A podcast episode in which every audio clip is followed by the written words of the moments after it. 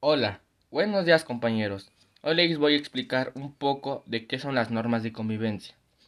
Las normas de convivencia son un conjunto de reglas establecidas en un grupo social a fin de orientar y facilitar las relaciones entre los sujetos y garantizar el buen desarrollo del trabajo y la vida cotidiana.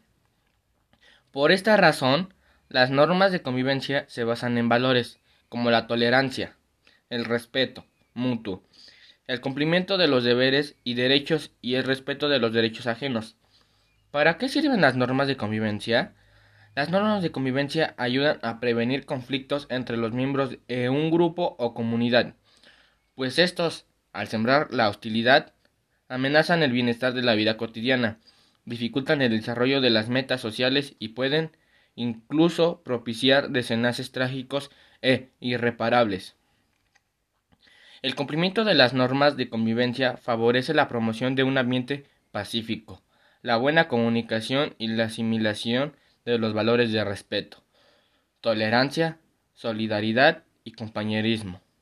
De esta forma, las normas de convivencia coadyuvan en la transmisión de hábitos saludables en los individuos, en el trabajo productivo y en la construcción del sentido de pertenencia.